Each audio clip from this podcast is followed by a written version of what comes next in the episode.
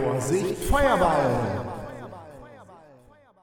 Willkommen zu einer neuen Folge des Vorsicht Feuerball D&D Actual Play Podcast. Ihr hört heute die sechste Session der D&D 5 Kampagne Grabmal der Vernichtung. Nach dem tödlichen Kampf gegen die Batiri-Goblins im Lager Rechtschaffenheit versorgen die Abenteurer ihre Wunden und begraben den tapferen Magier Kain. Am nächsten Morgen dringen die Helden dann erneut in den gefährlichen Schrein von Mann und Krokodil ein und stellen sich dabei den hinterlistigen Fallen, mit denen dieser Dungeon gespickt ist. Doch die Batiris geben sich noch lange nicht geschlagen und hetzen eine finstere Untotenhorde auf die angeschlagene Expedition. Erlebt in dieser Folge, wie Weinflasche der Tabaxi Aram den Paladin mit seinen Füßen durch die Fallen des Schreins leitet. Wie die Abenteurer ihren ersten magischen Gegenstand erobern und wie Joe die Klerikerin die wandelnden Toten durch Anschreien in die Flucht schlägt. Da das Lager Rechtschaffenheit und der Schrein von Mann und Krokodil ziemlich unübersichtlich sind, haben wir auf unserer Website vorsichtfeuerball.de einen Link zu einer Karte des Gebiets hinterlegt. Doch nun genug geredet, denn das Abenteuer ruft. Und ab geht die wilde Luzi. Willkommen zum Vorsicht Feuerball Podcast. Ich glaube, es ist Folge 6. Und sie steht unter dem Titel Man trägt Krokodil. Krokodil. Und wir sind alle noch ganz traurig und wischen uns alle gemeinsam die Tränen aus den Augen. Und Cory, du stehst vor dem Grab. Es ist Abend. Was sagt Cory zu Kain, der jetzt tot in der Erde liegt?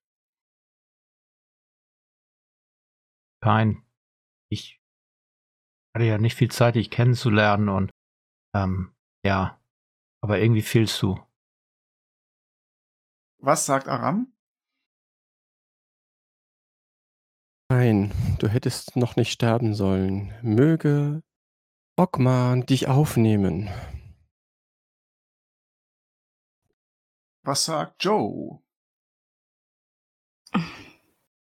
Passt nächstes Mal besser auf, Idiot. Sehr gut. Lisa, du kriegst Inspiration. Und Michael sagt nichts zu sich selbst.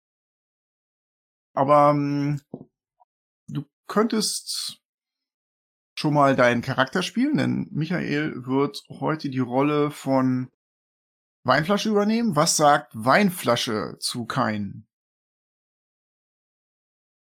Überraschendes Ende. Und was sagt Wunax? Der Dschungel ist ein gefährliches Pflaster. Aber sein Tod war heldenhaft. Neben dir steht Flussnebel, die guckt dich an. Heldenhaft, ja? Er hätte den Kopf nicht in das Zelt stecken sollen. Sie schüttelt den Kopf und fasst sich dabei an die Nase und spürt selbst dort so die Pfeile. Aber er war ein lieber Kerl, glaube ich. Damit wendet ihr euch von dem Grab von Kain ab, das neben dem Grab des unbekannten Soldaten des Panzerhandschuhs liegt. Und ihr könnt jetzt euer Nachtlager vorbereiten. Ich würde ja fast sagen, wir bleiben irgendwie zwischen den beiden Füßen. Ja, das hätte ich auch gesagt. Wäre auch mein Vorschlag gewesen. Und wir sollten alle unsere Sachen mitnehmen, auch die Kanus von den Goblins. Ja, dann lass uns das Zeug mal zusammenkrabbeln. Gesagt, getun, getan. Ihr schleppt alles da hoch. Was für eine Plackerei. Dann könnt ihr dann Feuer machen. Man kann ja irgendwelche Stoffe zwischen den Füßen abspannen, dass das Licht nicht so weit scheint. Also du möchtest verhindern, dass Licht aus dem Tempel ins Lager fällt, ja? Genau. Macht man Survival-Wurf? Flussnebel kommt da nicht so richtig mit klar. Die fummelt ein bisschen rum und guckt, was ihr tut. Ich verstehe das auch nicht so wirklich.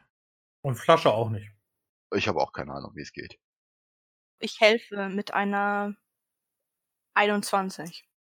Hm, Dann müsst ihr euch auf die weise Joe verlassen, die mit weiblicher Intuition einen Sichtschutz baut. Gut. Dann könntet ihr die Nachtruhe beginnen. Was meint ihr? Schön schlafen? Mhm.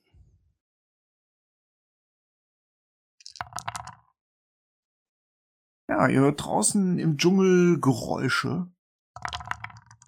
Und als Also wir, wir, wir machen, Entschuldigung, wir machen schon noch äh, ein bisschen Abendessen und so, ne? Bisschen Ja, klar. Deswegen unterbrichst du meine wandelnde Monster-Auswürfelei. Ich Ja. würfel einfach nochmal von vorne. Die ersten zwei Würfel waren ja nichts gewürfelt. Ich fange nochmal von vorne an. So, wieder nichts gewürfelt. Das ist echt ärgerlich. Krieg ich schon so eine Vorlage. Wieder nichts gewürfelt. So, letzter Wurf. Nein, es gibt nur einen pro Nacht. Gut, ihr hört in der Nacht mehrmals diese Trillerpfeifengeräusche, die die Goblins auf der Flucht abgegeben haben. Das ist aber immer, würdet ihr sagen, so eine Meile entfernt, vielleicht auch zwei. Und ich denke nicht, dass ihr jetzt auf die Idee kommt, in den Dschungel rauszuwandern, ja? Nee. Kommen die immer aus der gleichen Ecke? Das bewegt sich, wenn überhaupt, dann nur ein bisschen. Mehr wisst ihr da jetzt nicht drüber. Dann geht irgendwann, nachdem es silbrig wird am Himmel, Nur fürs Protokoll nochmal. Ich will dich nicht unterbrechen, aber tust du aber. tue ich aber. Ich denke, es ist auch nicht ganz unwichtig. Der Aram wird seine Rüstung ablegen. Jetzt kann er sie eigentlich wieder anziehen, weil die Nachtruhe vorbei ist. Genau. Okay, Aram, du hast eine gemütliche Nachtruhe ohne diese Scheißrüstung hinter dir. Sehr schön. Mhm. Herzlichen Glückwunsch, gut gemacht. Es wird silbrig am Horizont. Möchte noch irgendetwas gesagt werden? Dann kreischen die Vögel und ihr habt erfolgreich eine Long Rest gemacht. Ah. Ja, dann könnt ihr eure Pisolotten zusammensammeln, das Lager so ein bisschen zusammenräumen. Können wir die Sachen irgendwie besser verstecken, als wir das letztes Mal gemacht haben? Wir haben Wir die können ja die Sache mal mit hochnehmen. Was? mit hochnehmen.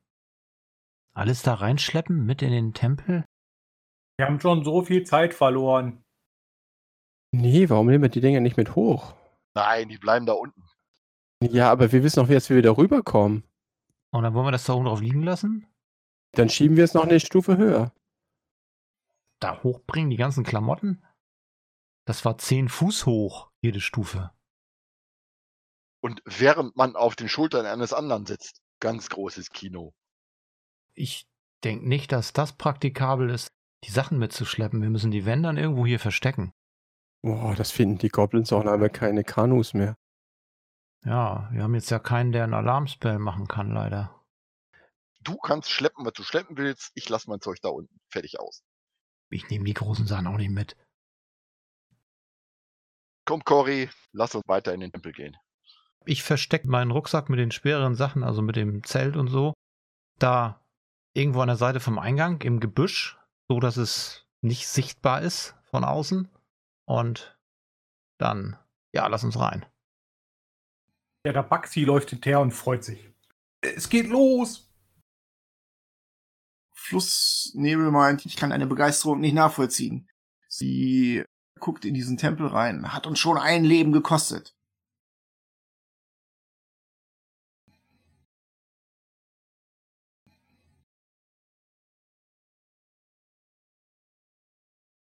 Aram ist immer noch unzufrieden. Kanus meinetwegen, wenn wir die hier lassen. Aber meine Sachen, die will ich schon in den Tempel mit reinnehmen. Ja, dann mach das doch. Lassen wir die Übernachtungssachen zurück.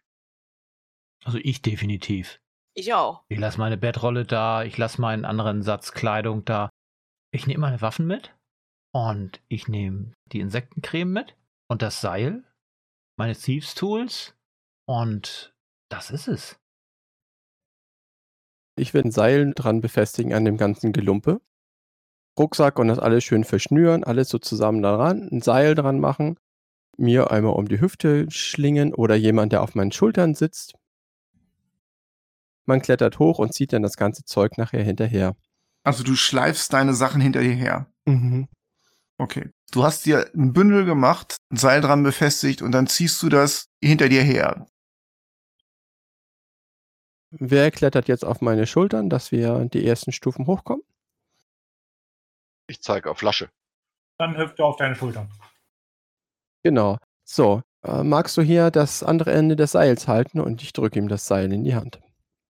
Dann befestige ich das am Gürtel. Dann machen wir es so, wie wir schon mal gemacht haben. Wir klettern über diese erste Stufe. Also mit ihm auf den Schultern. Beim Erklettern. Ein Athletic Check mit Difficulty Class 15. Und Flasche kann dich unterstützen dabei. Das geht automatisch. Dann hast du Vorteil auf diesen Wurf. 17. Ihr klettert vorsichtig diese erste Stufe hoch. Und ihr steht jetzt auf dem Sims vor der Fallgrube. Ihr wisst ja, dass diese Fallgrube da ist. Und inzwischen sieht man auch Spuren von den Klappmechanismen und der Spalte in der Mitte. Ja, dann klettern wir noch eine Stufe höher. Ihr könnt problemlos über diesen Klappmechanismus der Fallgrube hinwegklettern und ihr kommt zum zweiten Sims. Mit diesen Messern, ne? Diese Klingfalle. Die Messer sind auf der oberen Terrasse. Ich möchte weitergehen. Ich denke, das ist die Lösung des Rätsels. Wir gehen weiter. Bevor er anfängt zu klettern, ziehe ich an dem Seil, sodass das Gerümpel auf der Plattform ist. Ah, ja, gute Idee. Ja, das ist jetzt hinter euch und liegt auf der Falle. Das löst diese Falle nicht aus. Warum auch immer, weil es wiegt ja schon ein bisschen was, aber die Falle will das nicht. Hatten wir ja schon rausbekommen, beziehungsweise kein war es ja mit dem Vorhersagungszauber. Hm, Ich habe eine 19 gewürfelt. Ihr zieht euch vorsichtig nach oben und steht jetzt wieder auf dieser Kante. Ich ziehe wieder das Zeug hinterher. Genau, Schepper, Schepper. Ihr deponiert das Gepäck am Rand so einigermaßen. Ja, wenn jetzt die Goblins da hinterher klettern und lösen die Falle aus, dann geht das ganze Zeug kaputt. Wir schieben es mal ein bisschen weiter. Dann ziehe ich das jetzt einfach hoch und lege das auf die obere Plattform, weil ich bin ja so groß, dass ich da mal problemlos draufkomme. Noch eine Stufe höher. Also, jetzt kommt ihr auf die Idee, ihr wollt die Plattform überqueren und geht zum anderen Rand hin. Ja. Taps, taps, taps. Ihr habt das Seil hinter euch Ja. und dann steht ihr vor diesen Sims. Flasche, ja, du blickst da hoch und du siehst, dass der Boden, der da direkt vor deiner Nase liegt, mit Bodenplatten bedeckt ist, mit quadratischen. Und zwar sind das vier mal vier. Und dann, nach diesen Bodenplatten, kommt wieder ein Sims. Also wir haben insgesamt 16 Platten, vier in jede Richtung. Flasche kann sehen, dass da wieder so ein kleiner Trittsims ist. Man tritt nicht sofort auf diese Fliesen, sondern da ist so gerade mal zwei Handbreit Platz, wo ihr stehen könntet, wenn ihr gut balanciert. Ja, dann machen wir das erstmal. Ja, dann würde ich aber gerne erstmal den Difficulty Class 15 Athletic Check mit Vorteil sehen. Zum Hochklettern. Ja. Das ist eine 25. Gut. Wo steht der Rest? Ja, Unten noch. Ich warte auf die Schmerzensschreie. Ein, zwei Plattformen könnten wir jetzt schon mal nachziehen, oder? Ich würde sagen, wir teilen uns so in Zweiergruppen auf und dann zocken wir hinterher. Flussnebel möchte bei jemand auf der Schulter sitzen, weil sie leicht und behende ist und nicht so stark und dick. Ich trage sie. Wie hatten wir das letztes Mal gemacht? Du warst, glaube ich, auf meinen Schultern. War ich auf deinen Schultern? Dann kletter ich wieder auf deine Schultern. Tasche will Aram vorantreiben, indem er ihn so mit den Fersen in die Seite drückt. Gib ihm die Sporenflasche, das finde ich gut. Wie wir ja festgestellt haben, kann man die erste Stufe noch getrennt besteigen. Und dann hüpft der Cory mir auf die Schultern und dann laufen wir darüber. So machen wir das. Dann ist Cory jetzt auf deinen Schultern und ihr geht über die Falle hinweg. Ganz problemlos. Was machen Flussnebel und Joe? Klettern da auch hoch. Joe und Flussnebel erreichen tatsächlich das Klappfallenplateau und balancieren rüber zum nächsten Absatz, wo Cory und Wuvunax schon stehen. Cory und Wuvunax wollten jetzt, glaube ich, klettern, ja? Genau. Dann macht Wuvunax ein Athletic Check Difficulty Class 15 mit Vorteil.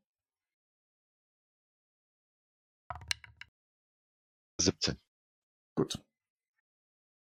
Ihr klettert da zu zweit hoch und ihr seid jetzt auf der Klingenplattform. Dann würden die anderen beiden nachkommen. Das heißt, Joe macht ein Athletic Check, Difficulty Class 15 mit Vorteil. 19. Sehr gut. Auch ihr kommt nach.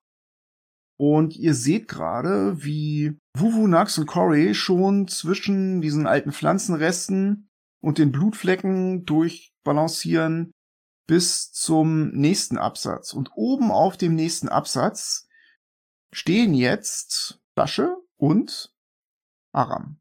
Und jetzt beschreibe ich mal, was ihr seht. Mhm. Ihr steht auf diesem schmalen Sims und seht diese 16 Felder vor euch. Ne? Das ist ganz genau quadratisch, 4 mal 4. Und am Ende dieser 16 Felder ist direkt wieder ein Sims. Flasche fällt was auf.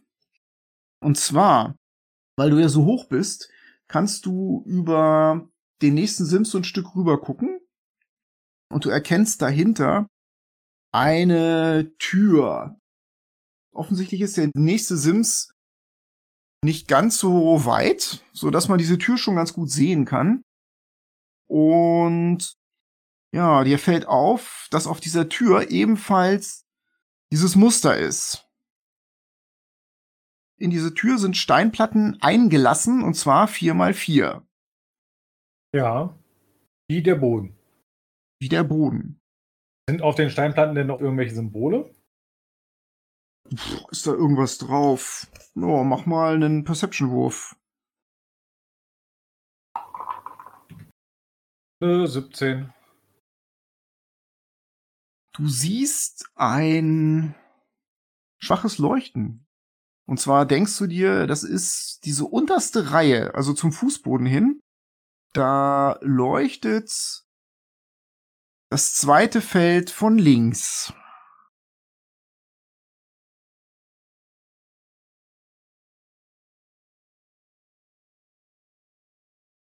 Versuche Aram zu stoppen, indem ich so ein bisschen an den Kopf ziehe und nach hinten ziehe.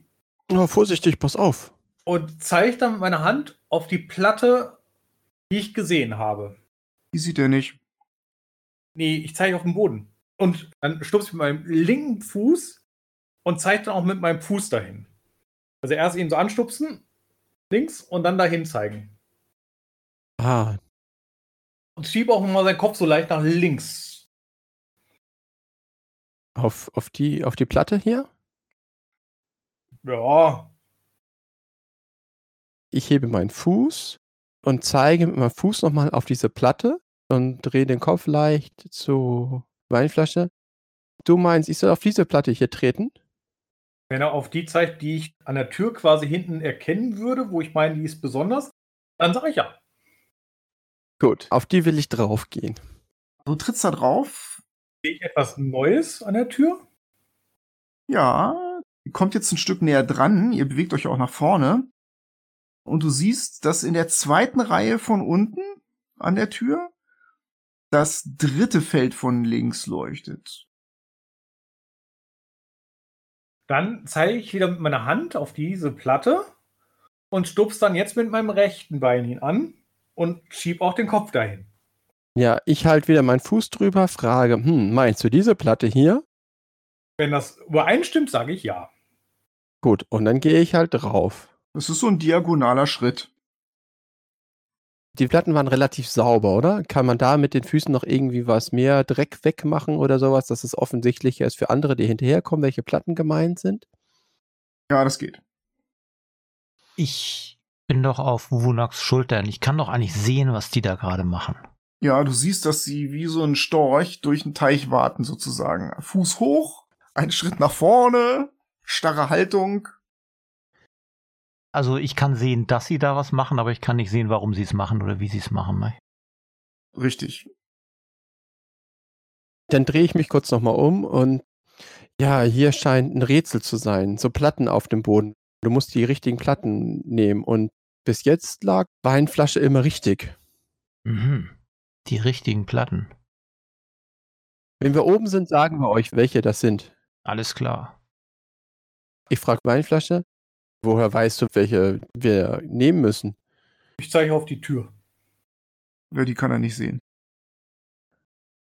Wo siehst du das? Ich sehe ja, dass er nach vorne deutet. Da. Was ist da? Tür. Ah, Tür. Ich drehe mich um und rufe zu Cory und Wuvonax. Das Rätsels Lösung ist an der Tür. Cory und Wuvunax, wollt ihr da jetzt auch hochklettern? Ja, wenn da jetzt Platz geworden ist. Da ist Platz. Der Wuvunax macht dann den Kletterwurf. Da ist noch der Sack von Flasche und Aram. Was macht ihr mit dem Sack, ihr beiden? Den lassen wir noch unten auf dieser Plattform und wenn wir drüben sind über das Ganze und bei der Tür, dann würde ich ihn erst hochziehen wollen. Bis dahin bleibt er dort. Ich achte darauf, dass das Seil, was ja dann hinter uns hängt, nicht auf den Boden kommt. Ich warte, bis die den Sack herweggezogen haben. Also du willst noch nicht hochklettern. Nee, wenn die den Sack ja dann jetzt über die Platten drüber ziehen, während ich da durchlaufe, nein, das möchte ich nicht. Nee, das ist kein guter Plan. Dann wartet ihr jenseits der 4x4 Felder und dann denke ich auch, dass Flussnebel und Joe da auch warten, ja? Ja. Dann geht es tatsächlich jetzt oben weiter mit den Scouts, den Indiana Jones unter euch. Und ihr seht die dritte Reihe vor euch und der gute Flasche kann tatsächlich jetzt diese Tür sehen, die ist aus Holz, ja, und sie hat diese vier Steinplatten und in der dritten Reihe von unten leuchtet das ganz rechte Feld auf. Wieder so ein Diagonalschritt. Dann kommt wieder meine rechte Ferse und mein Finger zeigt wieder weiter nach rechts und ich schiebe auch seinen Kopf wieder ein Stück nach rechts. Ja, wir machen das so wie gehabt. Ich wieder mit dem Fuß andeuten. Diese Platte hier. Sag ich wieder ja. Dann machst du deinen Storchenschritt und ihr kommt da an. Und Flasche sieht jetzt diese Tür, die ist so in der Mitte der Wand eingelassen und die ist praktisch direkt fünf Fuß hinter dem Sims. Und jetzt leuchtet das ganz linke Feld auf. Zwei Felder weiter links. Ich zeige darauf. Und stups ihn mit der linken Ferse an und drehe auf seinen Kopf. Und mache das aber etwas energischer. Von links das erste oder das zweite Feld? Erste. Erste. Da kannst du keinen Schritt hinmachen. Das ist dumm. Nee, kein Problem, springe ich halt. Dann hätte ich gerne ein Difficulty Class 15 Athletic Check. Halt dich gut fest.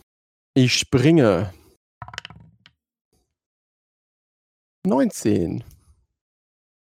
Passt. Ihr kommt etwas wackelig da an, aber fast noch elegant. Auf jeden Fall trägt der starke Aram euch. Und ihr steht praktisch jetzt direkt vor dem Sims. Ihr seht, dass da oben diese Tür ist und da leuchten mit einem silbrig-goldenen Licht diese vier Felder. In jeder Reihe eins, ne? Die sind nicht verloschen, die leuchten immer noch. Und dann ziehen wir uns dann diesen Sims hoch und stellen uns vor die Tür. Wieder hochklettern mit Vorteil. 17. Ihr seid oben angekommen und steht vor der Tür. Was ist mit dem Gelumpe? Ziehen wir hinterher. Ich zieh meinen Kopf etwas ein. Achtet ihr darauf, auf die Felder zu ziehen, die erleuchtet sind, oder zieht ihr einfach? Wir ziehen einfach. Wie willst du denn das machen, das hin und her? Sobald ihr auf das erste Feld kommt, hört ihr das Wort Krokodil. Durch den Tempelhallen und unter euch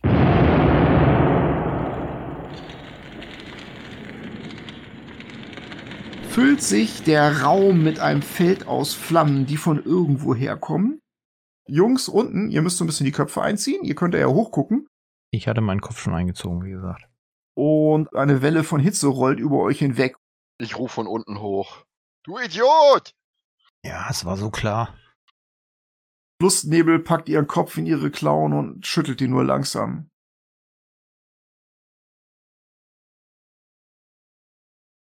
Was war jetzt alles in diesem Paket? Les mal ein paar Sachen vor.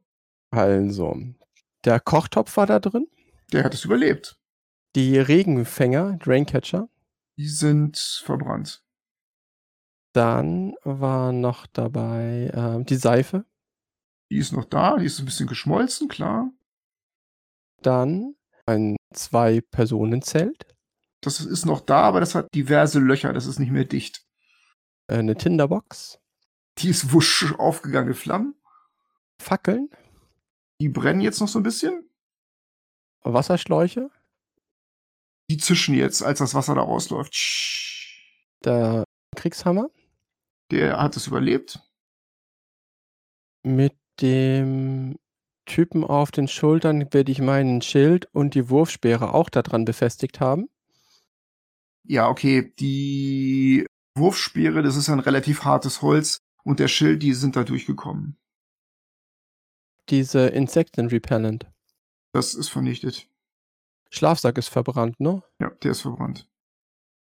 Gut, ähm, auf jeden Fall seid ihr jetzt frei. Ihr seid nicht mal an ein Seil gebunden. Ja, hervorragend. Man kann da jetzt hingehen und kann die Sachen retten, würde ich mal sagen, weil ihr habt es ja gar nicht weit ziehen können, ihr habt das ja sofort ausgelöst. Wenn man darüber langt, dann geht das. Ja, mache ich dann. Nee, nee, nicht du, wir. Ja, geht auch. Noch ein Hinweis für die beiden oben, diese Felder auf der Tür, die glühen immer noch so golden vor sich hin. Ach ja, diese Tür hat übrigens keinen Griff und keine Klinke. Mhm. Wir warten jetzt erstmal auf die anderen, würde ich sagen. Sieht das jetzt anders aus als vorher? Nö. Weil es hat ja ursprünglich immer nur eins geleuchtet. Nein, das ist nicht richtig.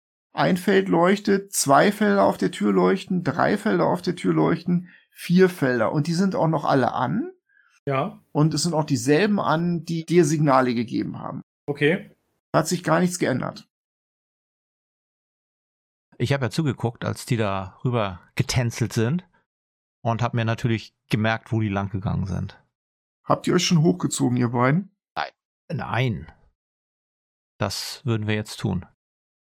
Athletic Checks, Difficulty Class 15, mit Vorteil, es sei denn, der Cory will nicht helfen, aber natürlich hilft er, ne? Ja, doch. Geschafft. Gut. Ihr kommt beide oben an. Wir ziehen nach. Moment, da ist ja kein Platz da oben, oder? Zwei Paare können da stehen. Einer ist links, einer rechts. Der eine tritt so ein bisschen zwischen den Kochtöpfen rum, aber das macht nichts. Ich will ja nicht kleinlich sein. Oder erwecke ich den Eindruck? Das möchte ich nicht. 19. Du ziehst dich hoch und Flussnebel hilft brav, so dass ihr neben Cory und Wuvunax ankommt. Ich hatte mir das Feld ja gemerkt, auf das Aram getreten ist zuerst und wir sind da hingegangen. Der Aram, der hat auch da extra so mit seinen dreckigen Schuhen so kleine Muster reingemalt, dass man sich das merken kann. Das sieht so aus, als hätte er versucht, den Dreck da wegzuschieben. Das ist ganz eindeutig, wo er gestanden hat. Auf den Aram, da kann man sich verlassen. Sprich, da sind Fußabdrücke, ja. Dann trete ich auf das entsprechende Feld. Problemlos. Dann gehe ich weiter auf das nächste Feld. Ich guck mal auf die Tür. Die Tür bleibt so, wie sie ist. Flasche. Und dann noch einen diagonalen Schritt und dann seid ihr ganz rechts am Rand in der dritten Reihe. Hm. Jetzt käme der Sprung ganz nach links. Ja. Das ist für euch beide ein Athletic Check Difficulty Class 15. Ohne Vorteil. Ohne Vorteil. Ohne Vorteil. Ich benutze meine Inspiration. Ich benutze meine Inspiration nicht, da ich keine habe. Also ich habe geschafft. Exakt 15. Ja, ihr kommt da wackelig, aber stehend an und steht jetzt direkt vor dem letzten Sims.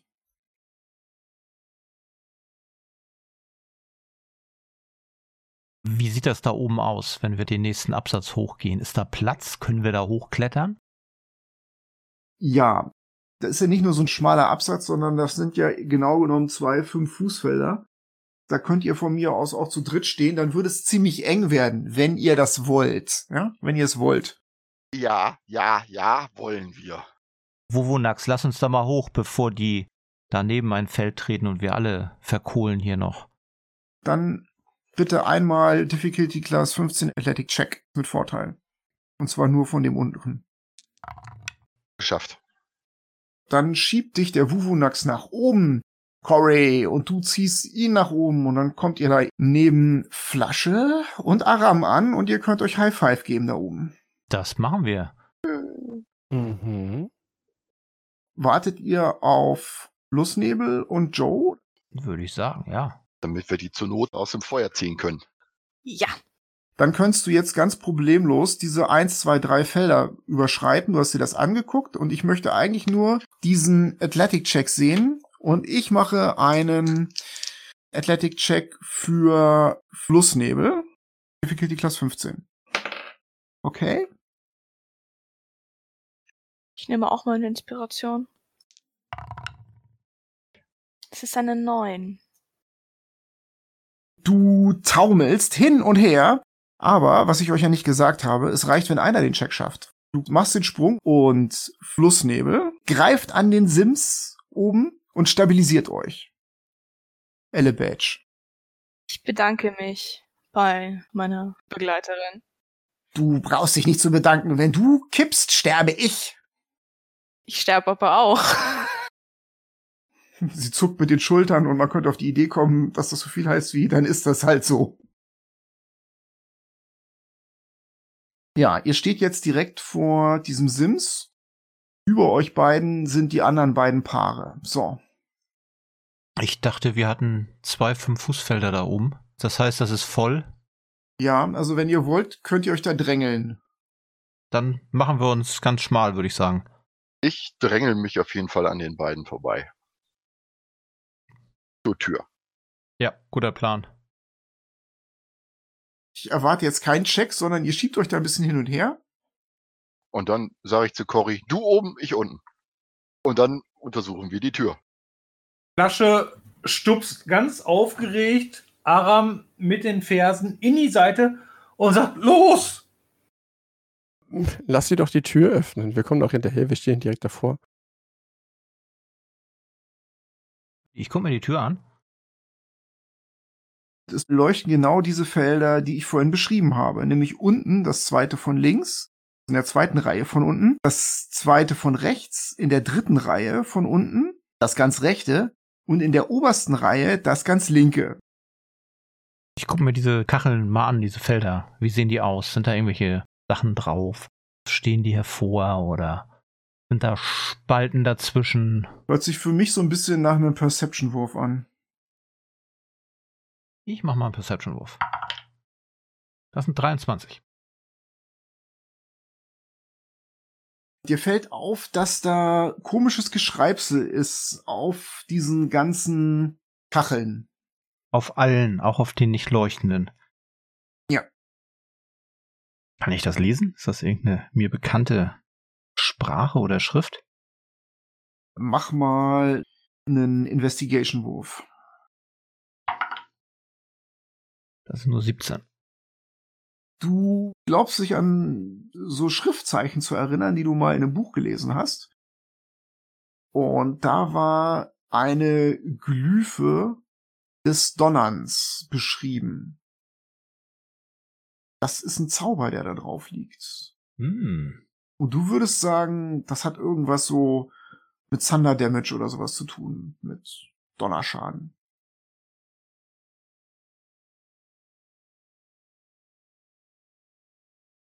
Habe ich irgendwie eine Ahnung oder eine Idee, wie man das umgehen oder entschärfen könnte? Du würdest mal so sagen, dass dieser Zauber durch eine Berührung ausgelöst wird, dieser Tür. Genauer kannst du das allerdings nicht so herausfinden. Thunder Damage, der würde uns dann unten auf die Bodenfallen schleudern wahrscheinlich. Ich befürchte sowas. Ich würde sowas so machen.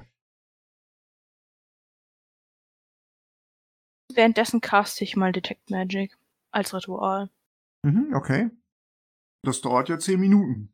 Wenn ihr so lange wartet und euch da oben brav auf den Schultern tragt, dann kann der Zauber nach zehn Minuten vollendet sein. Also ihr hört die ganze Zeit da unten das Gemurmel von Joe, die äußerst gemütlich die Tabaxi-Jägerin auf ihren Schultern trägt und dabei mit ihren Händen rumfuchtelt und ihr heiliges Symbol vor der Nase hin und her schwenkt. Und dann schließlich Ohne heiliges Symbol. Ich fuchtel nur mit den Händen rum. Okay. Und dann schließlich erschließt sich dir das Geflecht von Mystra, Joe. Erstmal gucke ich auf die Tür. Du siehst, dass diese Tür glüht und du erkennst, wenn du dich ein bisschen konzentrierst, da drauf ein Bandzauber. Also da ist dieser Bandzauber und so ein bisschen Transmutation, das diese Kacheln zum Leuchten bringt. Und die Kacheln auf dem Boden? Auf dem Boden erkennst du Orakelmagie, Divination. Also da ist ein Detektor oder sowas. Da wird irgendwas festgestellt, irgendwas erkannt auf diesen Kacheln. Wenn das so laufen wird, wie es läuft und die Falle ausgelöst wird, so wie wir davon ausgehen, dass sie ausgelöst wird, so, dann wird ja wahrscheinlich an der Tür irgendwelcher Thunder Damage passieren. Jemand fliegt runter, knallt auf die Fliesen und löst die Fliesen aus. So, das ist das Worst-Case-Szenario, was wir uns gerade ausmalen. Nee, ich würde nicht sagen, das ist Worst Case, das ist der definitive Case, der passiert, wenn wir das auslösen. Dann fliegt alles, was vor der Tür steht, runter auf die Ebene davor. Und wenn wir da zu sechst stehen, dann fliegen wir zu sechst runter. Flasche wird ungeduldig da oben. Vielleicht kommt man da nur als Gruppe raus, indem wir unten auf diesen Feldern stehen und dann jeder steht auf einem Feld und dann öffnet sich oben die Tür. Das macht keinen Sinn. Denn Mann trägt Krokodil sind maximal zwei. Und wir haben vier Platten unten, die leuchten. Das stimmt. Und das wären dann Männer tragen Krokodile. Ja, das stimmt. Also, hm. Durchschnittliche Abenteurergruppe trägt Krokodil. Mann trägt Krokodil sind definitiv zwei. Ja. Aber wenn wir mal so weiterdenken, hm, Cory, hm, was könnte denn dieses Ding hier so repräsentieren, so in der Geschichte? Ah, eine Tür. Cory kriegt Inspiration. Das korrekte Identifizieren an der Tür. ja. Wir könnten jetzt versuchen, gleichzeitig auf die Tür zu pappen. Auf dass wir alle durch die Gegend fliegen. Ja, das würde ja schon wieder passen.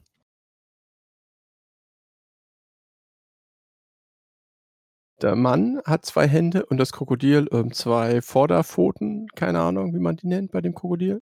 Und wir drücken gleichzeitig auf diese Knöpfe drauf, auf diese Platten auf der Tür. Gleichzeitig. Auf die leuchtenden Platten. Ja, ja, auf die leuchtenden Platten. 3, 2, 1 und drücken. Äh, Ich drück oben. können wir gehen vorher? Wer hat das gesagt? Flasche hat das gesagt. Nachdem Aram gesagt hat, er drückt unten 1, 2, 3, habe ich gesagt, ich drück dann oben. Also, Also soll ich das jetzt besser rausschneiden oder wollen wir es drin lassen und wir spielen jetzt aus, was passiert? Aram hat gesagt, dass es halt eine Idee wäre und wenn, wie wir es tun sollten.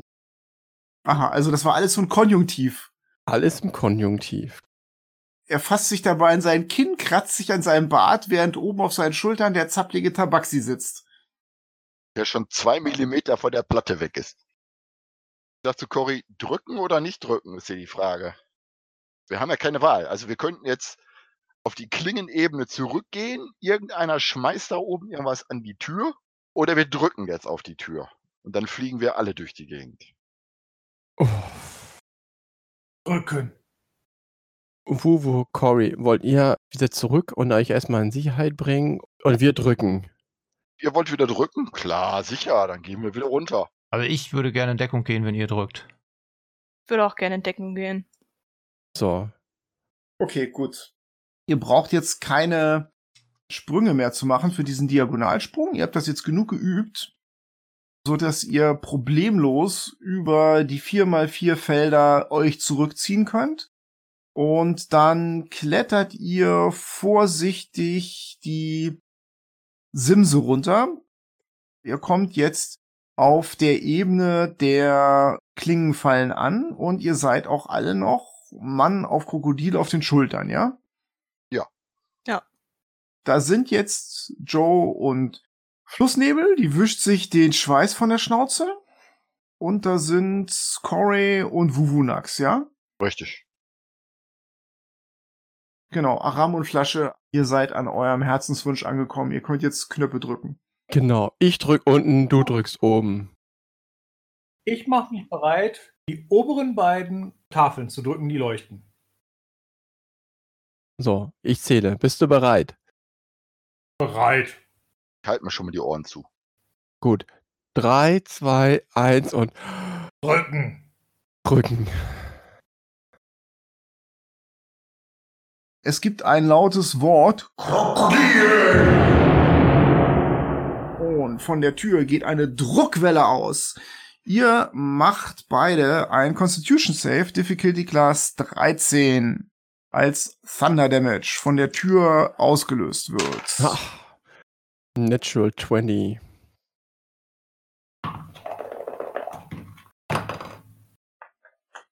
Fünfzehn. Okay, ihr werdet unglaublich erschüttert. Ihr kriegt vier Schadenspunkte, wum, eure Knie wackeln und ihr werdet nach hinten geschoben, aber weil ihr echt stark und akrobatisch seid oder athletisch, schafft ihr es euch da oben auf den Beinen zu halten. Hinter euch wird nichts ausgelöst, weil ihr da ja nicht runterstürzt. Also, ihr kriegt erstmal diese vier Schadenspunkte und ich finde, ihr solltet noch mal einen Athletic-Check machen. Difficulty Class 15, um auf den Beinen zu bleiben. Der untere macht das und der obere kann helfen, dann hast du Vorteil oder passt das. 19. Okay, ihr haltet euch auf den Beinen. Uh, hei, hei, hei, die Haare sind nach hinten geföhnt, würde ich sagen. Ja, wie wichtig ist, es sieht auch eine Tür auf. Nö, die Tür ist zu. Ich sag zu Aram, nicht gleichzeitig. Du meinst nacheinander drücken? Eins drücken, dann gedrückt halten, zwei drücken, zwei gedrückt halten, dann drei drücken, gehalten und vier drücken und halten.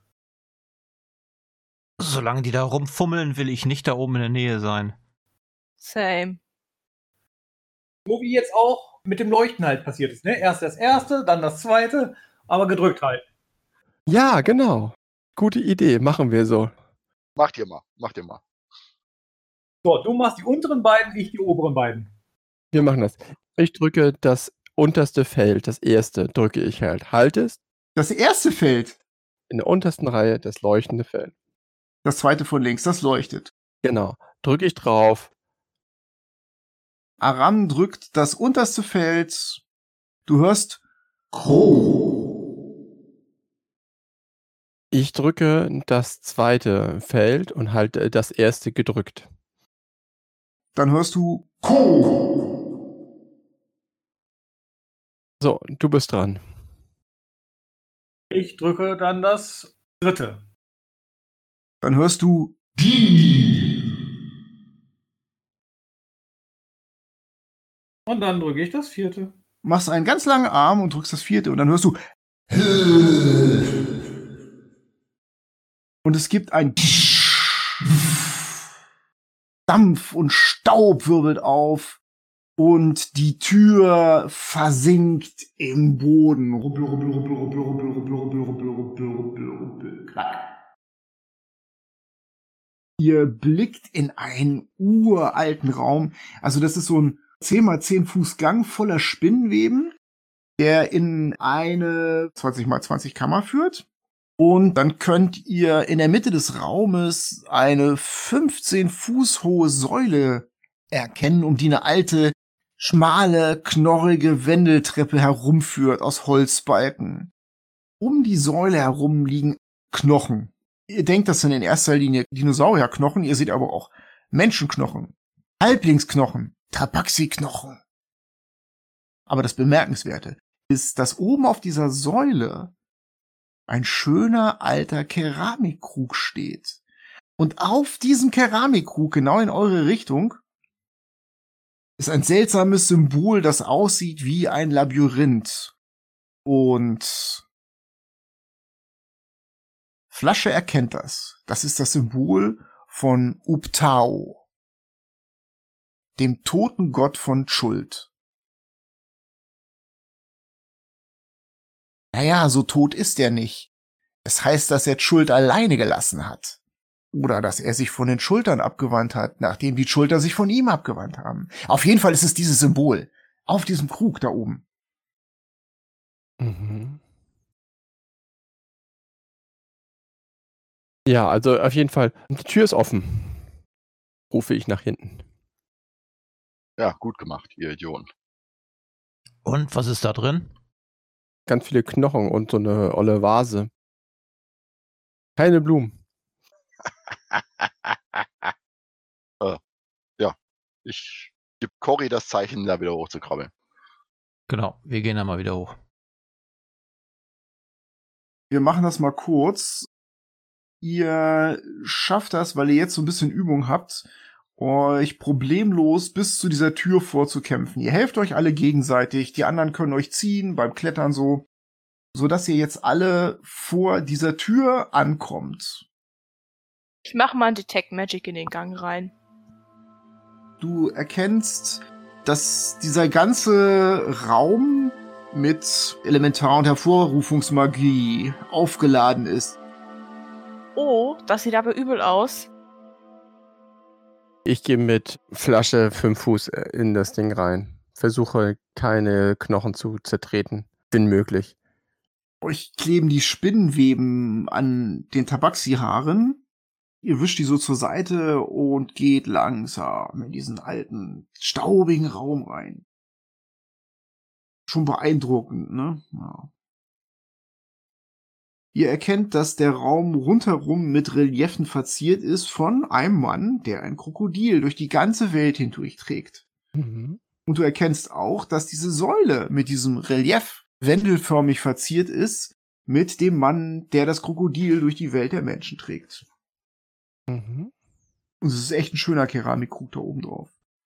Ja, hm, interessiere ich mich nicht für. Du erkennst, dass vor euch ein Treppenaufgang ist. Da kann man jetzt diese Wendeltreppe besteigen, die raufführt auf diese Säule und die geht hoch bis zu diesem Keramikkrug. Er ist so ein bisschen größer als eine Elle und ein bisschen breiter als zwei Hand. Also schon ein großer Krug, aber man könnte den vielleicht in einem Rucksack oder so verstauen. Wie hoch ist diese Säule? Diese Säule ist 15 Fuß hoch. Die reicht nicht ganz bis zur Decke, weil da oben muss ja noch der Krug stehen. Ist in dem Raum sonst noch was? Dinosaurierknochen. Dann gehe ich einfach auf die Säule zu. Mit dem Tabaxi auf den Schultern. Krokodilen, wir gehen mal dann vorsichtig diese Treppen hoch. Die Stufen. Ihr stellt fest, dass das nicht so einfach ist, weil diese Stufen sind wirklich schmal. Und als ihr die erste Stufe betreten habt, merkst du, dass da echt nicht viel Platz ist. Und jetzt muss man wirklich jeden Tritt genau berechnen. Und einmal rutschst du schon beinahe ab. Mhm. Das heißt, wenn du die hochgehst, dann schaffst du in einer Runde ungefähr die Hälfte der Treppe. Und dafür hätte ich jetzt gerne mal einen Akrobatik-Check. Difficulty Class, sag ich nicht. Für euch beide. Akrobatik. Also Flasche und Aram. Ich habe eine 12. Ich habe eine 5 gewürfelt. Das ist aber schlecht. Lasche sitzt auf den Schultern und der kann ja nicht still sitzen, das wissen wir inzwischen. Er ist ganz aufgeregt und zappelt rum. Aber da Aram das geschafft hat und Aram ja viel Kraft hat, zieht er an deinem Bein und du merkst dann still sitzen und er balanciert mit seinem Wurf dein dummes Gezappel da oben aus. So, dass ihr es schafft, ungefähr sieben, acht Fuß in die Höhe zu klettern. Für euch unten sieht das ganz fürchterlich aus. Euch wird beinahe schlecht, so wackelig sieht das aus. Und dabei bewegt ihr euch natürlich um diese Säule so herum. Es ist eine Wendeltreppe. Mhm. Die erste Runde und die Hälfte der Säule habt ihr geschafft. Jetzt ist es nur noch ein kleines Stück bis hoch zum Krug von Optao. Und dafür macht ihr nochmal einen Akrobatik-Check, den ihr schaffen müsst. Jeder einen Wurf. Wofür hat man Inspiration? Ich habe eine 15. Und ich eine 13. Diesmal kommt ihr problemlos oben an und ihr steht vor diesem Krug. Also mehr so Flasche, ne? Kannst du da reingucken in den Krug? Siehst du noch irgendwas? Ich guck da rein. Dann geht ihr noch ein paar Schritte höher, sodass du höher bist als der Krug und der Krug ist leer. Ja. Nimm ihn mit. Dann nehme ich den. Du nimmst den Krug an dich und der ist schwerer als du dachtest. Der Aram, der merkt deutlich das Gewicht dieses Kruges. Oh, du musst ganz schön am, am Stöhnen und Ächzen und deine Knie zittern. Also zum Runterspringen von hier oben ist es zu hoch eigentlich, ne? Das, äh, Man kann von allem runterspringen. das wären fünf Schritt, das wäre ein bisschen viel. Mit dem Krug, ein Typ auf den Schultern, nee, ist dann halt nicht. Nee, nee. Der Abstieg wird schwieriger als der Aufstieg mit diesem Krug so, den er da trägt. Lass sie doch mit einem Seil runter. Oder ihr kommt hier ran, hier mal zwei, auch mit auf den Schultern und wir schmeißen den Krug zu euch runter. Ich gehe näher an die Säule ran. Okay. Du kannst dich so hinstellen, dass du unter den beiden stehst. Cory, bist du bereit? Naja, so gut es geht, ne? Das Werfen, das ist nicht so schwierig, das geht von alleine. Du lässt einfach diesen Krug fallen, Flasche, aber das Fangen, das müsste Corey machen. Und dazu würde ich gerne einen Acrobatics-Check sehen. Ja. Ich lasse den nicht von oben fallen. Ich gebe den erstmal an Aram runter. Dann ist das noch ein Stück tiefer. Gute Idee. Ich schaue genau, dass ich über den bin und sage dann 3, 2, 1 und lass ihn los. Ja, das sind dann acht. Acht. Acht. Na, das ist ja super. Fünf plus drei. Tolle Leistung. Du streckst deine Hände aus und der fällt links neben deinen Händen runter. Der Krug knallt zu Boden und schlägt auf den Boden mit einem lauten Krachen.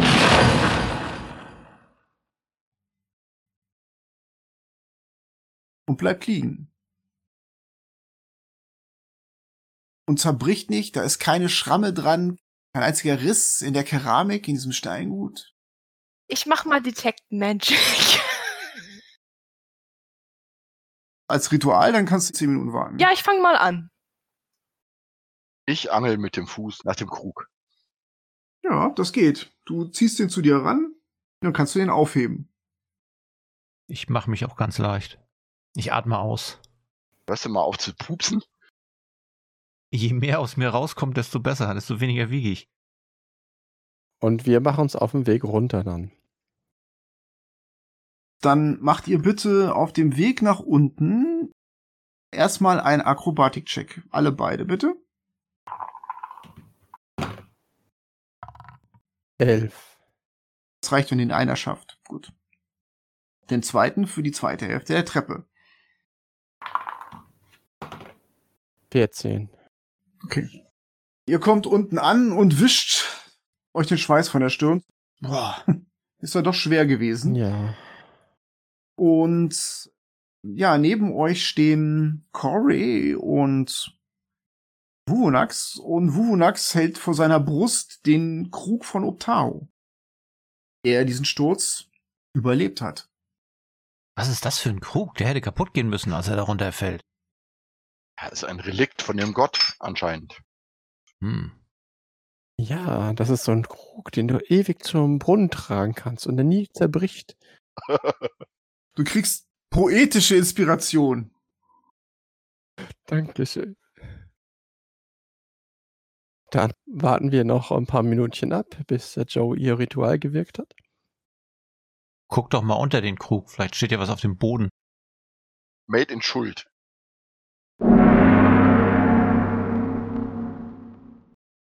Der Ritualzauber ist nun vollzogen und du konzentrierst dich auf diesen Krug und der leuchtet hell auf in goldheiligem Licht und du denkst dir, uh, das ist schon ein ansehnlicher Zauber. Und du denkst, dass das ja, sowas wie Beschwörung und Herbeirufungsmagie sein muss. Hast du noch nie gesehen sowas? Was ganz Besonderes. Ich sage, ach du Scheiße. Was ist scheiße jetzt? Das ist eines der mächtigsten, wenn nicht das mächtigste magische Artefakt, das ich seit langem gesehen habe. Das ist doch gut, das können wir verkaufen. Ich tu mal so, als würde ich den Krug ausschütten. Da kommt nichts raus. Ja, dann, ich würde sagen, lass uns mal raus hier. Ihr bewegt euch vorsichtig in bester Mann trägt Krokodilhaltung nach draußen. Und da ihr sehr, sehr vorsichtig seid, euch gegenseitig helft und da ihr auch richtig viel Zeit habt, kommt ihr draußen an. Ihr schafft es sogar noch, die restlichen Trümmer von Arams Ausrüstung, die noch was wert sein könnten, alle einzusammeln und an euren Körpern zu verteilen. Juhu. Ihr kommt bei euren Booten an. Das heißt auf der vorderen Plattform zwischen den Füßen, wo die restlichen Spuren eures Lagers sind und ihr habt so das Gefühl, jetzt wäre der Zeitpunkt, endlich mal voneinander runterzuklettern. Oh ja. Ihr schwitzt ja auch so ein bisschen und ihr wisst auch jetzt genau, wie die anderen riechen so. Ja, ich recke und strecke mich, nachdem Cory abgestiegen ist. Ihr hört von draußen aus Richtung des Platzes dieses laute Pfeifen. Kommt irgendwo von rechts aus dem Dschungel. Aber dichter dran als sonst. Ja, ganz dicht. Genau wie die Batiri immer gepfiffen haben. Richtig. Es hörte sich an wie ein Batterie. Ihr hört tap, tap, tap, tap, tap, tap, tap, tap, tap, tap. Wir haben nicht gesagt, dass wir diese Abdeckung weggemacht haben. Von der Nacht, damit das Licht nicht rausscheint. Dann habt ihr nur gehört, dass da draußen was gelaufen ist. Der Sichtschutz, der da noch steht, hat verhindert, dass ihr den sehen konntet. Und der rannte wohl, wenn es ein Batiri war, draußen einmal vor den Treppen entlang. Ihr habt das Tappen der Füße gehört. Und dann hört ihr wieder diese Pfeife. Ich hätte jetzt gerne eine Initiative. Ha, jetzt können wir uns ja revanchieren. Der erste Goblin, der da durchguckt, kriegt Pfeile ab.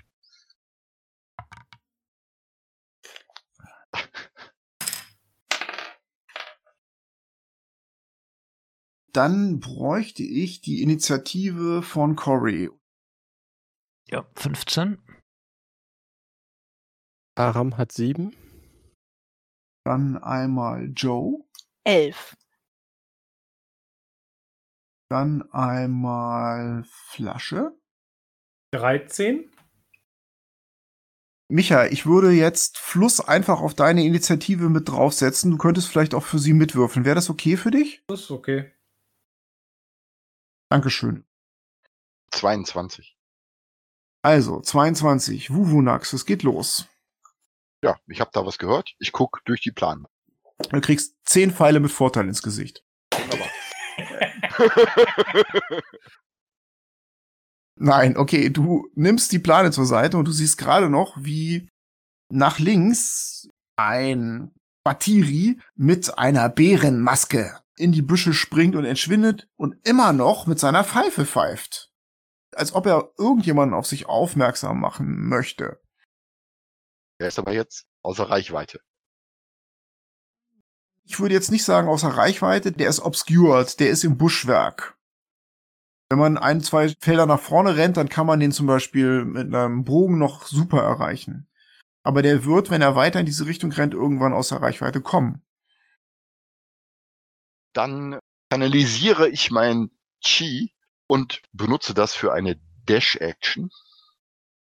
Dir fällt noch was auf. Gerade als du kanalisierst und losrennen willst, siehst du von rechts aus den Zelten eine Gruppe von Skeletten. Es ist, als ob sich mit einmal eine finstere Wolke über den Himmel legt und es dunkel wird, denn die wandelnden Toten kommen aus diesen Zelten herausgetreten. Und du siehst zwischen diesen ganzen Zelten sieben Skelette, die offensichtlich diesen Goblin verfolgen. Das Problem ist, die Skelette sehen dich da oben. Dann breche ich das Kanalisieren ab und ich bleibe hinter der Plane. Und sobald das erste Skelett diese Plane beiseite schiebt, greife ich ab. Gut. Dann sind diese Skelette dran.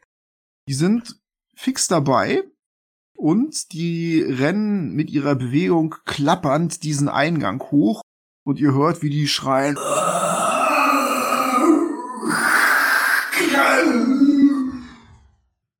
Die geben typische Kasten Untotenlaute von sich und dann nehmen sie ihre restliche Bewegung, das heißt, sie machen einen Double Move, rennen vor bis dieser Plane und das erste Skelett reißt die Plane beiseite. Du kannst deine Reaction nehmen. Rüstungsklasse 12.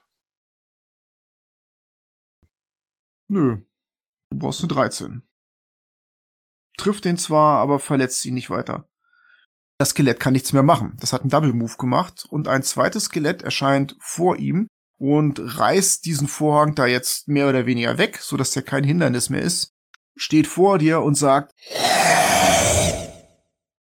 hinter diesen Skeletten kommen weitere drei Skelette die Treppe hoch. Aber hinter den Skeletten her, aus den Zelten heraus, als Nachhut, kommen drei Zombies mit alten, rostigen Streitkolben und Keulen gewackelt und sagen,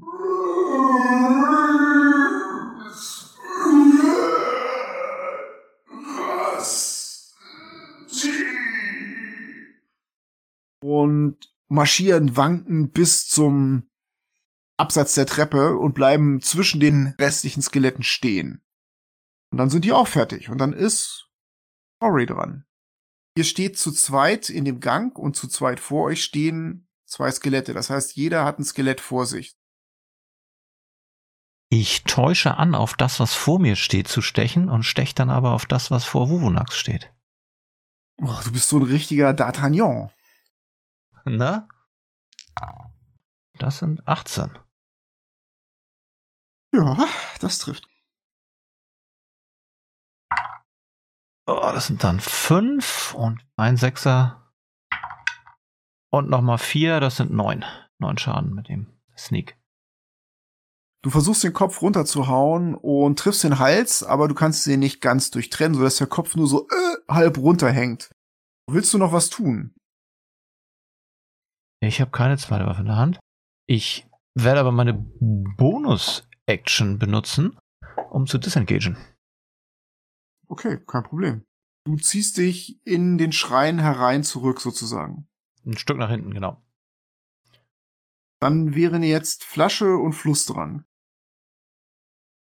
Flasche und Fluss nehmen beide jeweils den Bogen und schießen mit dem Bogen.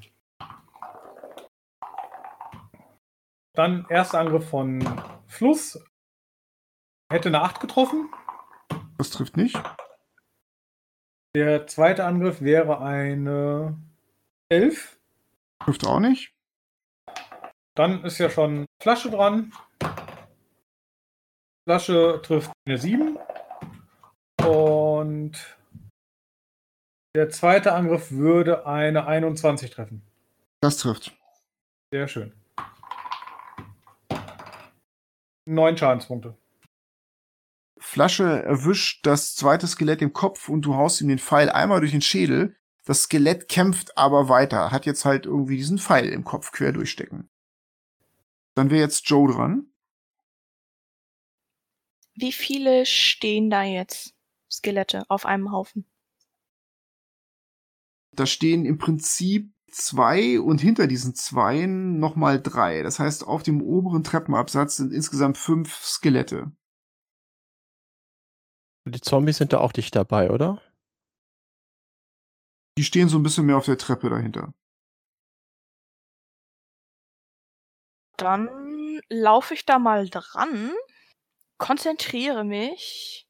Ich konzentriere mich noch mehr, als ich mich sonst konzentriere. Alter. Und dann probiere ich es mal mit Turn Undead. Du musst einen Rettungswurf machen gegen meinen Spell Save DC und jeder Untote im Radius von 30 Fuß, ich stelle mich halt so hin, dass ich so viel reinkriege wie möglich, ist für eine Minute oder bis er Schaden bekommt halt geturnt und benutzt seine gesamte Aktion, um sich von mir wegzubewegen und kann sich nicht willentlich zu mir bewegen. Das ist der gesamte Verein inklusive Zombies, der da vor der Tür steht. Das trifft sich ja gut. Ja, ich stelle mich breitbeinig in den Eingang, stemme meine Arme in die Hüften und schreie ihn an. Verpisst euch!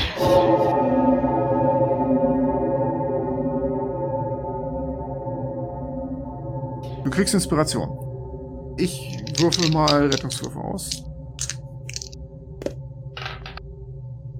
Die beiden Skelette, die direkt vor euch stehen, also vor Wuvunax und vor Joe, machen fassen sich mit den Skeletthänden vor die Augen und knien nieder und wenden ihre Gesichter von der schreienden Joe ab.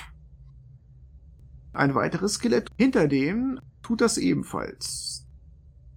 Die können keine Reaktion machen. Und wenn sie eine Aktion machen, können sie nur eine Dash-Action nähen oder sie können versuchen abzuhauen. Okay, dann stehen da noch drei weitere Skelette, die stehen bleiben und der Rest der Skelette verpisst sich. Die Zombies, die die Treppe hochkommen, davon ist nur einer betroffen. Zwei von den Zombies rücken weiter gegen euch vor. Wenn ich fertig bin mit Zaubern, dann rufe ich noch als Free Action erst die umbringen, die nicht weglaufen. Bestimmt. Dann ziehe ich mich ein paar Schritte zurück in den Tempel und bewundere meine Arbeit. Wohlgetan. Dann wäre der Goblin dran. Der stellt das Pfeifen jetzt ein, denn das war natürlich genau das, was er wollte. Und benutzt seine Nimble Escape, um noch ein paar Schritte zu rennen und sich dann in den Büschen zu verstecken. Das macht er aber nicht besonders gut. Der steckt sich da in so einen Busch rein. Keiner sieht mich. Das Ganze natürlich hat er auf Goblin gesagt. Ja, taka, taka, taka, kill, kill, kill. Der hat so ein rotes Stirnband über seiner Bärenmaske, so dass der Goblin sehr gut sichtbar ist in dem Busch, in dem er sich versteckt. Sprich, der hat eine Eins gewürfelt bei seinem Stealth-Check. Das war's für den Goblin. Wie weit ist denn jetzt der Goblin weg? Weil ich bin dran. Der ist 25 Fuß neben der Treppe. Nehme Wurfspeer und schleudere den auf den Typi. Du musst an den Skeletten vorbei, durch diese Füße durch sozusagen. Dann Schild nach vorne und ich bewege mich da halt durch. Ich habe mitbekommen, was die Joe gemacht hat. Ich will keinen Schaden verursachen. Ja, das ist kein Problem. Die starren Joe an und drehen ihren Kopf weg, sodass du die mit deinem Schild zur Seite schieben kannst. Du drückst dich an ihnen vorbei, durch sie durch. Keiner von denen greift dich an und du springst vorne an dem großen C von Mann und Krokodil und siehst den Goblin. Ich schleudere den Wurfspeer auf den. Gut, Rüstungsklasse 18. das trifft. Und ich mache sechs Schadenspunkte. Ja, du hast den Goblin sehr, sehr schwer verletzt. Du hast ihm den Speer in die Schulter gehauen.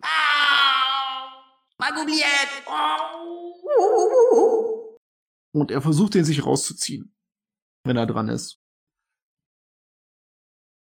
So, dann wäre jetzt Wuvunax dran. Ich prügle auf das Skelett ein, was vor mir steht. Eine Elf hätte ich. Das reicht nicht. Oh, nochmal eine Elf. Was ist hier los? Hat keinen Schaden gekriegt, alles gut. ja. Okay, es wendet weiterhin sein Gesicht ab.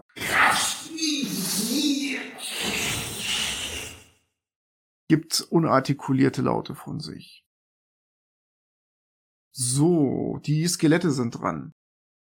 Neben Wuvunax steht ja eigentlich keiner mehr. Das heißt, Wuvunax würde jetzt eine Attack of Opportunity kriegen, wenn die sich die Treppe runterziehen.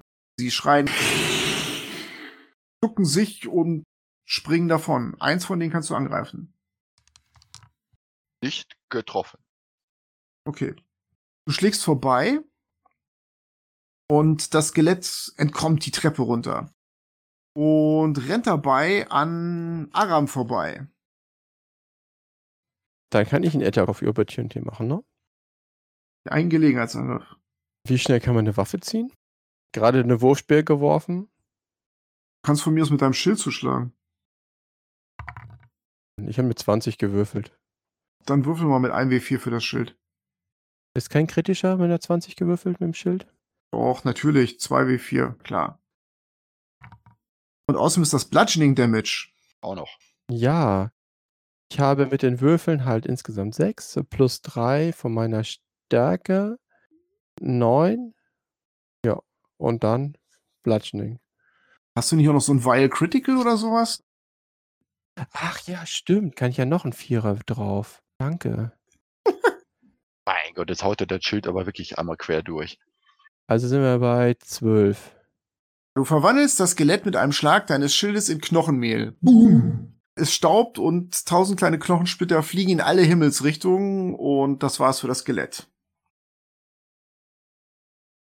Die restlichen Skelette oben auf der Treppe und einer von den Zombies stürzen jetzt in die Mitte des Lagers und die rennen in die entgegengesetzte Richtung. Das heißt, die rennen jetzt nach rechts von da, wo sie hergekommen sind. In Richtung der kleinen Zelte. Es bleiben jetzt auf der Treppe verteilt drei Skelette und zwei Zombies noch, die nicht geturnt wurden. Es wären jetzt diese Zombies dran. Einer von denen flieht, wie gesagt. Zwei sind aber noch über. So, und diese Zombies sehen auf der Treppe stehend Aram und sagen und kommen auf Aram zugewankt. Der eine trägt so eine alte Keule, holt mit der weit aus und trifft Rüstungsklasse 5 oder so, schlägt pfeifend an einem Ohr vorbei. Der andere trägt offensichtlich einen verfaulten alten Arm, mit dem prügelt er auf dich ein. Und der würde Rüstungsklasse 20 treffen. Das trifft.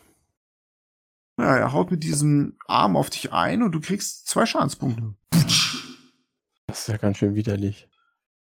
Er ruft ah! Jetzt nach den Zombies ist Corey. Da vorne steht jetzt Aram und hat zwei Zombies vor sich. So ist es. Ja, ich bewege mich dorthin, greife einen dieser Zombies an mit meinem Rapier. Das geht. Du könntest flankieren, wenn du möchtest. Ja, das tue ich. Ja, das sind 24. Das wären 11.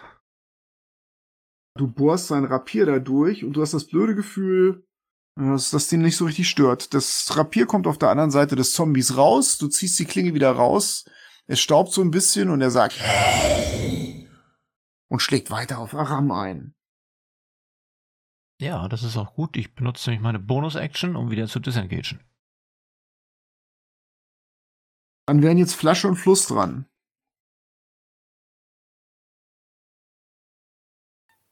Fluss tritt raus auf das Plateau und dann schieße ich von oben auf das erste Skelett. Alles klar. Einundzwanzig? Das trifft. Der kriegt vier Schaden. Zweiter Angriff auf den. Ist eine 22. Dann kriegt der Sieben Schadenspunkte. Boah. Mhm. Strukturintegrität der Außenhülle ist bald erreicht. Dann zieht sich wieder zurück, weil sie musste ja rangehen, damit sie den auf der Treppe sieht. Und dann wäre Flasche dran. Der geht auch vor, zieht auf den, der schon gut gespickt ist und schießt da weiter drauf. Eine 21, Trifft. 8 Schadenspunkte. Das war der letzte Fall für dieses Skelett. Der trifft ebenfalls den Kopf und der Schädel zersplittert in tausend Knochensplitter. Ja, dann das nächstbeste, was da nah dran ist an uns. Noch ein Pfeil drauf schießen. Das wäre eine 16. Das trifft. Und das würde 8 Schadenspunkte bekommen und Flasche zieht sich auch wieder zurück. In den Ribcage des Skelettes steckt ein Pfeil. Und das kommt weiter die Treppe hochgekrochen. Gut, dann ist Joe dran. Dann ziele ich auf den angepieksten Zombie. Und mach ein Sacred Flame. Spell Save 13. Schafft er nicht. Wie erfreulich. Das sind wahnsinnige zwei Schadenspunkte Radiant Damage. Die rechte Schulter beginnt zu glühen und zu brennen. Der blickt dahin und schlägt das mit seiner anderen Hand aus und wischt sich das Radiant-Feuer darunter und kämpft weiter. Wenn du nichts mehr machen möchtest, wäre der Goblin dran. Ich ziehe mich noch mal ein paar Schritte zurück. Der Goblin reißt sich den Speer aus der Schulter und wimmert laut und springt Richtung Süden aus diesem Gebüsch raus und verschwindet in diesem Schrein, diesem eingefallenen, der ganz im Süden steht. Springt da durch so eine Mauerlücke und ist erstmal aus eurem Sichtbereich entschwunden. Er war extrem schwer verletzt, aber jetzt ist er weg. Aram ist dran. Ich schlage auf den erstbesten Zombie. Nehme die Axt vom Gürtel, hole ordentlich aus und schlage zu. Rüstungsklasse 9. Ja, das ist ein Zombie. Ich mache ähm, vier Schadenspunkte. Er guckt dich ungläubig an und du haust ihm deine Axt in die Seite und er zieht sich von der Axt runter kämpft weiter. Mehr möchte ich auch nicht tun. Ich bleib da weiter stehen. Dann ist Wuvunax dran. Ich laufe zu diesem Zombie, versuche mit Aram zu flankieren und hau da drauf. Rüstungsklasse 13. Das trifft. Vier Wuchtschaden. Haust ihm das Rückgrat kaputt mit einem Faustschlag, aber es knackt nur laut und der Zombie kämpft weiter. Dann der zweite Angriff. Rüstungsklasse 20. Trifft. Drei Schaden. Ja, jetzt müsste er eigentlich in sich zusammenklappen, tut er aber nicht. Er kämpft weiter. Er kann keinen heilen Knochen mehr im Rücken haben. Gut, die Skelette sind dran. Die hält ja jetzt erstmal niemand auf. Das heißt, die rücken vor und platzieren sich hinter Wuvunax. Die hast du jetzt im Rücken. Also du bist eingeklemmt zwischen Zombies und Skeletten. Und die Zombies sind eingeklemmt zwischen dir und Aram. Die Skelette. Der eine hat ein Kurzschwert, der andere hat so eine alte Latte, eine fiese, mit der er auf dich eintrischt. Der erste greift an und trifft eine Rüstungsklasse 17. Du kriegst fünf Schadenspunkte. Der zweite greift an mit seinem Kurzschwert und verfehlt dich. Das pfeift über deinen Kopf weg. Nach den Skeletten sind gleich die Zombies. Der erste schlägt nach Aram und trifft Rüstungsklasse 15. Nee, trifft nicht. Prallt an deinem Schild ab mit einem lauten. Der zweite ist zu dumm, um dich irgendwie zu flankieren, wankt weiter an dir herum und schlägt auf dich ein und verfehlt dich bei weitem. Es entsteht eine Traube, ein Melee, ein Nahkampfgewölle oben auf der Treppe. Corey ist dran. Ich komme von hinten, wo ich mich zurückgezogen habe, gehe Richtung erstes Skelett und greife es an. Du kannst dich sogar so hinstellen, dass du mit Wuvunax das Skelett flankst, wenn du dir das Richtige aussuchst. Dann würde ich einen 19 treffen. Ich denke, das trifft. Macht 12 Schaden. Das Skelett hatte schon mehrere Pfeile in sich drin stecken. Du springst vor, hackst den Arm ab und hackst den Kopf durch am Hals und das Skelett bricht in sich zusammen. Es ist nur noch ein Skelett da. Dann mache ich einfach einen Schritt zurück. Ich muss ja nicht disengagen dann. Genau. Jetzt sind Flasche und Fluss dran. Lust läuft wieder vorne ran, dass sie die Gegner sehen kann und schießt von oben einen Pfeil. Du kannst auf das Skelett schießen, dann schießt du von oben. 23, Trifft. 9 Schadenspunkte. Ja. Zweite Pfeil, eine 24. Und 5 Schadenspunkte. Ja, das Skelett fliegt auseinander, als die Pfeile Schulter und Kopf und Rückgrat durchstoßen und fällt klappern zu Boden. Skelette sind alle weg. Dann zieht sich Lust wieder hinter so einen Fuß und versteckt sich da und wartet wieder auf die nächste Aktion. Genau. Jetzt ist Flasche dran. Flasche tritt vor und guckt, ob er Gegner im Schussfeld hat. Es wird ein bisschen eng. Du kannst entweder auf den Fuß draufspringen oder du kannst mit fünf Abzug in dieses Gefecht reinschießen, weil die jetzt wirklich ziemlich viel Deckung von deinen Kameraden haben. Also die zwei Zombies, die noch übergeblieben sind. Genau. Flasche läuft los und greift dann mit den Klauen an. Du kannst neben Wuvunax rennen, das geht. 14. Trifft.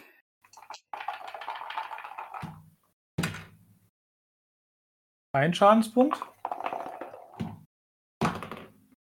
Zweite wäre eine 20 getroffen. Drei Schadenspunkte. Du schlitzt mit deinen Klauen den Zombie an mehreren Stellen auf. Es dringt übler Geruch daraus. Und der Zombie stöhnt. Mit jedem Treffer auf, wenn er erwischt wird. Dann ist als nächstes Joe dran. Der Zombie, der gerade eben so viel abgekriegt hat. Ich ziele mit meinem Finger auf ihn und sage, Beiß endlich ins Gras. und werf mal eine Sacred Flame. Der Kopf glüht auf und würfel mal Schaden aus. Fünf Schadenspunkte Radiant Damage. Aram, vor dir beginnt der Kopf des Zombies zu glühen, die Augen leuchten auf und dann platzt er auf und auf seinen Schultern tanzt eine goldene Flamme. Und dann kippt der Zombie links von dir in die Büsche diese Terrasse runter. Da ist nur noch ein Zombie. Der ist allerdings noch ziemlich gesund. So gesund wie ein Zombie sein kann. Joe, willst du noch irgendwas machen? Sehe ich mich in Gefahr, dass ein Untoter an mich rantritt? Das ist komplett ausgeschlossen. Es gibt nur noch einen einzigen Zombie und der ist eingeklemmt zwischen Aram, Wuvunax und Flasche. Dann äh, sehe ich keinen Grund, mich jetzt noch zu bewegen. Aram ist dran. Dann hole ich mit der Axt aus und schlage auf den Zombie, der da noch vor mir steht. 21 trifft. Definitiv. Ich mache 9 Schadenspunkte. Du haust ihm ein Loch in die Seite. Wie beim letzten Mal auch. Das sind so deine flachen Rundumschläge. Er stöhnt auf und zieht sich die Klinge mit seinen kräftigen Händen da raus und kämpft weiter. Wuvunax. Greife weiter an. Rüstungsklasse 17. Trifft. Fünf Schadenspunkte. Ja, so langsam leidet der Zombie. Weiter Angriff. 16. Das trifft. Vier Schadenspunkte. Auch da knackt es wieder und alle Knochen im Leibe des Zombies müssen zerschmettert sein, aber er kämpft weiter. Es ist ein Zombie. Der Zombie ist dran. Er weiß nicht genau, in welche Richtung er sich wenden soll, dreht sich im Kreis und schlägt nach Wuvunax. Und er würfelt eine 20. Den Schlag hast du wohl nicht kommen sehen. Er nimmt seine Latte und haut die dir für sage und schreibe drei Schadenspunkte gegen die Omme. Au. Oh, war eine Eins, ne? Das war, glaube ich, der gemütlichste Critical seit langem. Und Cory ist dran. Ich mach wieder die paar Schritte nach vorne und greif den an. Ich treffe Rüstungssitz 20. Und ich kann, denke ich mal, Sneak machen, weil der ja noch angegriffen wird, ne? Ja. Das wären dann 13 Schaden. Direkt Center Torso draufgestochen. Einfach rein in ihn. Ja, du rammst ihm das Rapier rein und dann nutzt du das Rapier wie ein Brotmesser und schlitzt ihn zur Seite hin auf. Und das nimmt ihm jeglichen Halt in seinem Körper und er klappt nach links hin zusammen. Dann ziehst du das Rapier komplett raus, trittst ihm in die Seite, dass er in sich zusammenbricht und von der Plattform oben runterkippt in die Büsche. Du siehst unten, wie er noch zappelt und stöhnt, aber er kann sich nicht aufrichten und irgendwann sieht das ein und krepiert endlich. Das war's. Ihr habt den Krug da rausgebracht. Was ist mit den Skeletten, die da weggelaufen sind? Die sind jetzt erstmal in den Wald geflohen und so wie das für euch aussieht, kommen die auch erstmal nicht zurück. Ihr hört vielleicht noch Geraschel in den Büschen, das wird aber leiser und in den Zelten, ihr könntet die jetzt verfolgen, wenn ihr wollt. Das müsst ihr entscheiden. Da laufen unsere Erfahrungspunkte dahin. Dann hinterher. Boah, nee.